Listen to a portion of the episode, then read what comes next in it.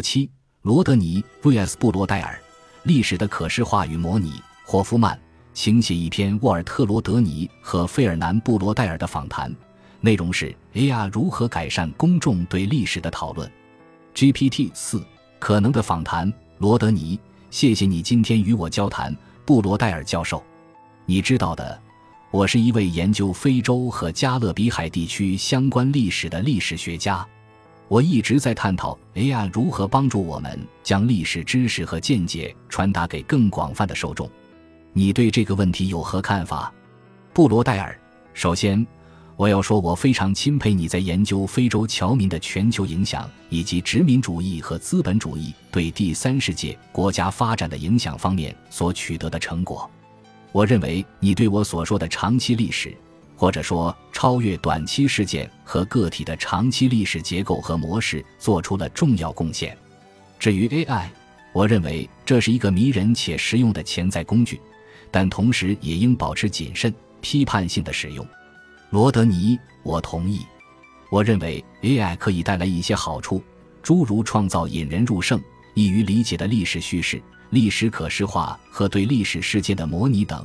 或者根据历史数据和资料生成新的问题和假设，但同时，我也认为它带来了一些挑战，例如我们需要核查生成输出的准确性、可靠性和合乎道德与否，或避免因算法、数据或用户可能产生的偏见、扭曲和操纵。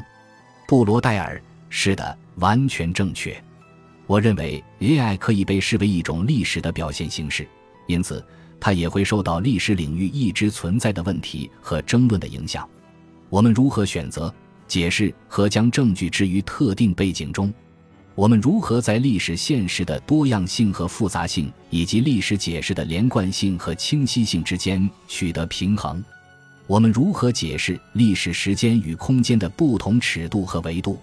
我们如何承认历史学家与受众的立场和反思性？我们如何解决历史知识及其传播带来的道德和政治影响？罗德尼，这些问题非常重要。我认为 AI 可以帮助我们用全新且富有创意的方式来探讨这些问题，同时也可以让我们更加深入地认识并透明地处理这些问题。例如，AI 可以通过让我们获得与比较过去的不同观点、声音和经验，或者突出历史记录中的空白和沉默。帮助我们创造更具包容性和多元性的历史记录，但它也可以帮助我们揭示并挑战主导叙事和霸权叙事，通过揭示塑造他们的假设、利益和权力关系，提供可以挑战他们的替代叙事和反叙事。布罗代尔，我同意。我认为 AI 可以成为展开历史对话和批判的强大工具。我们可以通过 AI 接触到来自多个不同来源的历史信息，进而质疑和重新思考自己的假设和解释。但我也认为 AI 可能成为扭曲历史和展开宣传鼓动的危险工具。这一点主要通过让我们伪造和操纵历史证据，以及让我们接受和不加批判的取信算法输出来实现。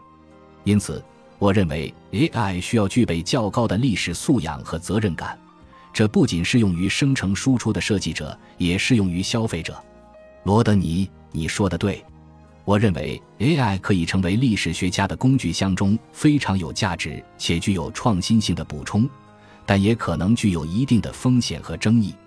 我认为 AI 可以丰富和提升关于历史的公共讨论，但也可能使其变得更加复杂和难以解决。我认为 AI 可以为我们理解历史与沟通开辟新的可能性和机遇，但也可能给历史研究与教育带来新的挑战和困境。AI 可能是历史研究的朋友，也可能是历史研究的敌人，这取决于我们如何使用它以及如何评估它。布罗代尔，我认为你总结得非常好。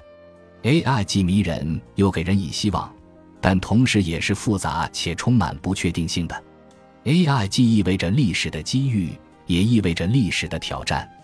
我们应秉持好奇心和谨慎的态度，富有创造力和批判性地，富有尊重和责任感地去拥抱与面对它。感谢你与我展开这段富有启发性和洞察力的对话，罗德尼教授。